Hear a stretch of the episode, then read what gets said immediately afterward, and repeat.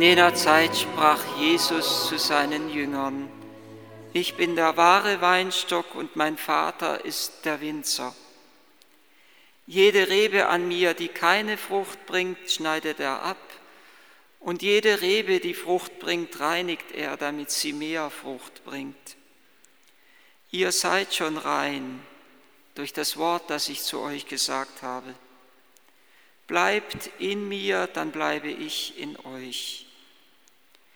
Wie die Rebe aus sich keine Frucht bringen kann, sondern nur, wenn sie im Weinstock bleibt, so könnt auch ihr keine Frucht bringen, wenn ihr nicht in mir bleibt.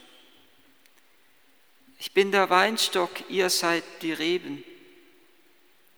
Wer in mir bleibt und in wem ich bleibe, der bringt reiche Frucht. Denn getrennt von mir könnt ihr nichts vollbringen. Wer nicht in mir bleibt, wird wie die Rebe weggeworfen und er verdorrt. Man sammelt die Reben, wirft sie ins Feuer und sie verbrennen. Wenn ihr in mir bleibt und wenn meine Worte in euch bleiben, dann bittet um alles, was ihr wollt. Ihr werdet es erhalten. Mein Vater wird dadurch verherrlicht, dass ihr reiche Frucht bringt und meine Jünger werdet. Gott ist nicht neidisch auf den Menschen, sondern er möchte vielmehr, dass der Mensch zur vollsten Entfaltung gelangt. Gott ist nicht neidisch, wie wir Menschen manchmal neidisch sind, wenn wir sehen, dass der andere etwas hat oder etwas kann, was ich nicht habe oder nicht kann. Der Neid zerstört uns selber und der Neid hindert die Gabe des anderen, die er nicht für sich hat, diese Gabe, sondern für mich, dass ich mich daran erfreue. Der Neid hindert die Gabe des anderen zur vollsten Entfaltung zu gelangen. Der Neid zerstört etwas in mir und der Neid zerstört etwas den, in, den, in den Beziehungen unter den Menschen. Der Neid lähmt und blockiert bis hin zu so einem Ort wie Maria Linden. Der Neid blockiert. Wenn einer neidisch ist auf den anderen, dann kann sich diese Gemeinschaft, die hier sich entfalten soll, nicht voll und ganz entfalten. Wenn einer das machen will, was er den anderen machen sieht und sich in den anderen hineindrängt oder dem anderen keinen Freiraum lässt, kann sich etwas nicht entfalten. Und umgekehrt genauso. Wenn ich die Gabe nicht einbringe, die ich habe, nicht für mich, sondern für die anderen, für die Familie oder auch für diesen Ort, wenn ich die Gabe nicht einbringe, dann ist irgendetwas blockiert im Leben der Kirche. Gott ist nicht neidisch sondern er möchte, dass sich die Gaben, die er jedem Einzelnen von uns geschenkt hast, voll und ganz entfalten könne. Zur eigenen Verwirklichung, aber auch zur, zum Lob und Ehre Gottes. Mein Vater wird dadurch verherrlicht, dass ihr Frucht bringt. Wenn etwas aus unserem Leben ausgeht, dann beginnen die Menschen, wie es damals bei den Jüngern in der Apostelgeschichte der Fall war, Gott zu loben und zu preisen. Seht, wie sie einander lieben. Mensch, da gibt es was bei diesem Menschen. Das ist doch großartig, was von dem ausgeht. Wie kann ich ihm helfen, dass er seine Gabe ja noch mehr entfalten kann? Der Neid blockiert mich und blockiert den anderen. Der Neid zerstört mich und zerstört menschliche Gemeinschaft. Gott ist nicht neidisch. Er ist vielmehr wie ein guter Vater oder wie eine gute Mutter. Die möchten, dass ihr Kind groß und stark wird. Oder wie ein guter Lehrer, der sich freut, wenn der Schüler irgendwann ihn übertrifft oder ein Trainer, der ja gerade so den Fußballspieler so trainiert, dass er besser wird als er selber. Und genau das tut Gott. Und genau diese Größe besitzt Gott, dass er sagt, ich möchte, dass der Mensch noch besser ist als ich. In Anführungszeichen natürlich gesagt. Ja, aber wir können staunen über das Wort, das Jesus gesagt hat. Die Werke, so sagt er, gestern haben wir im Evangelium dieses Wort, über dieses Wort nachgedacht. Die Werke, die ich vollbringe, werdet auch ihr vollbringen. Und Jesus setzt noch eins drauf. Und er sagt, noch größere werdet ihr vollbringen.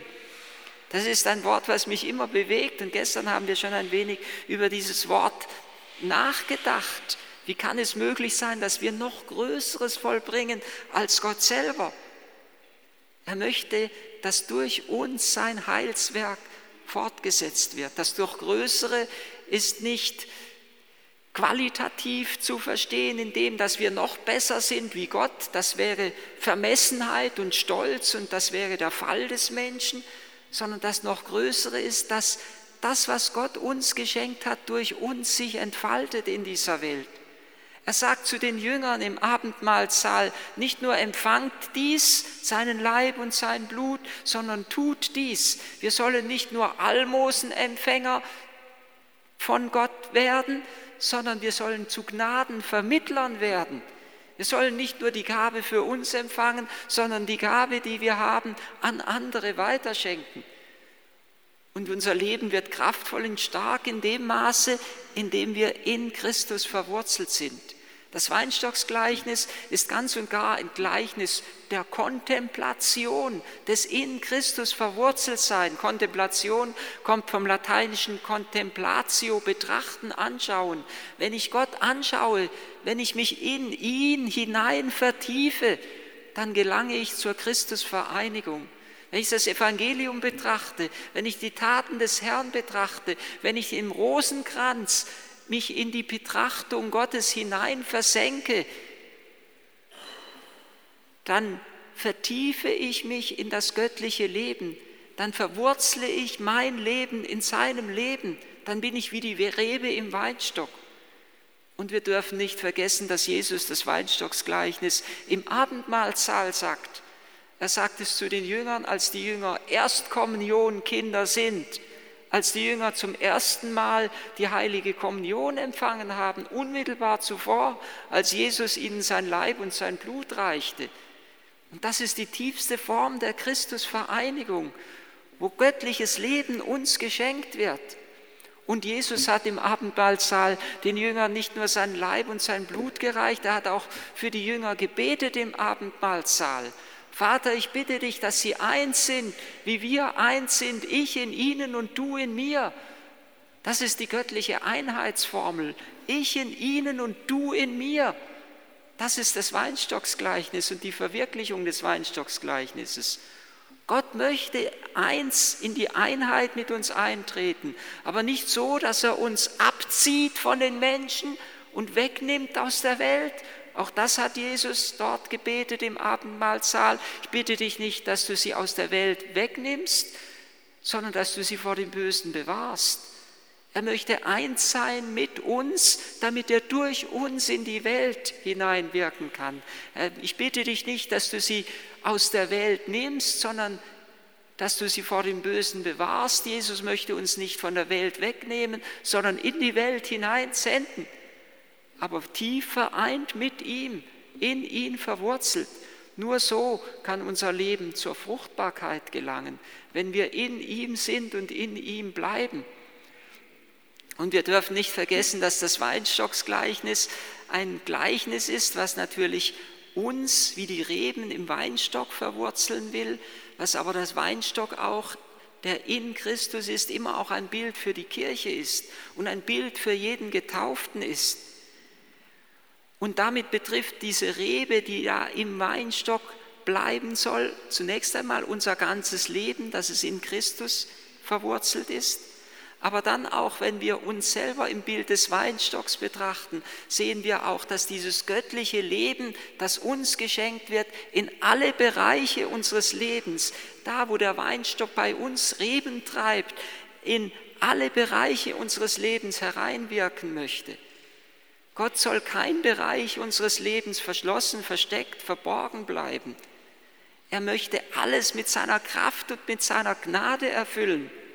In unserem Denken, in unserem Reden, in unserem ganzen Tun, in unserem ganzen Sein sollen wir etwas von der Schönheit und Kraft und Güte Gottes offenbaren. Gott ist nicht neidisch. Er möchte dem Menschen niemals etwas wegnehmen, sondern er möchte ihn zur vollsten Verwirklichung führen all das, was wahr und gut und schön ist an uns, wie Gott uns geschaffen hat, all das möchte noch, noch wahrer und noch klarer und noch strahlender werden. Und all das wird in dem Maße Strahlkraft besitzen, indem wir unser Leben mit Christus vereinigen und unser Leben in Christus verwurzeln. Und wir dürfen nicht vergessen, dass es auch ein Prinzip der göttlichen Fruchtbarkeit ist, dass gerade die Frucht dem Geheimnis des Kreuzes entspringt, dass gerade Frucht der Liebe und Hingabe entspringt. Der Mensch gelangt nur durch Liebe und Hingabe, schon allein im menschlichen, biologischen Sinne, nur durch Liebe und Hingabe gelangt er zur Fruchtbarkeit seines Lebens. Und die größte Frucht entspringt dem Kreuz, die Frucht der Erlösung. Gib, dass wir an dieser Frucht Anteil erhalten, so beten wir täglich neu in der Oration nach dem Tantum Ergo. Die größte Frucht entspringt dem Geheimnis des Kreuzes. Und gerade da wird uns deutlich, am Kreuz wird uns deutlich, dass wir Fruchtbarkeit im christlichen Sinne nicht unbedingt mit Erfolg, ja eigentlich gar nicht mit Erfolg gleichsetzen können und oft nicht mit Erfolg gleichsetzen können.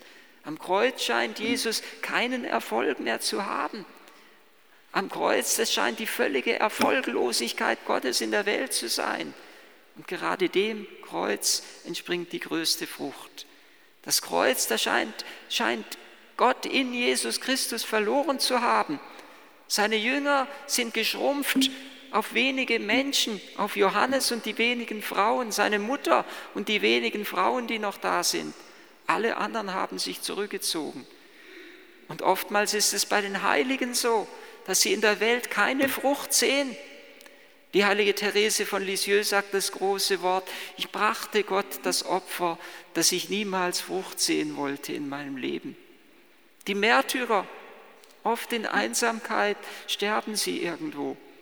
Aber gerade aus dieser liebenden Hingabe an Christus geht größte Fruchtbarkeit hervor. Gerade sie werden zum Samenkorn, das, neue, das der ganzen Kirche neue Kraft und neues Leben schenkt.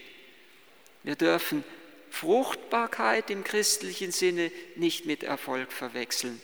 Fruchtbarkeit im christlichen Sinne heißt, immer fruchtbar zu werden in Vereinigung mit dem Herrn.